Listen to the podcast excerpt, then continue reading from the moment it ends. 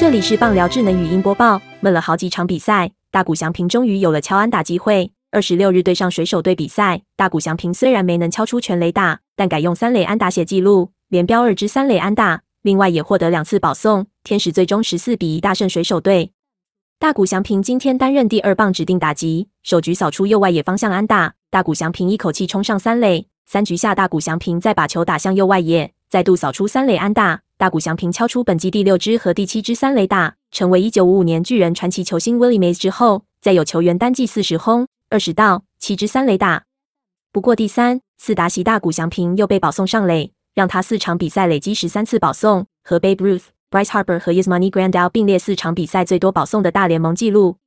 这场比赛天使队火力全开，大谷翔平二安打三打点，Jared Walsh 单场四安打四打点，Phil Gosselin 也有二安四打点。天使队以十四比一击败水手队。天使投手 Yanathan Diaz 从三局起接替投球，投七局仅被敲三安打失一分，拿下他的大联盟生涯首胜。本档新闻由三立新闻网提供，记者王怡翔综合编辑，微软智能语音播报，慢投录制完成。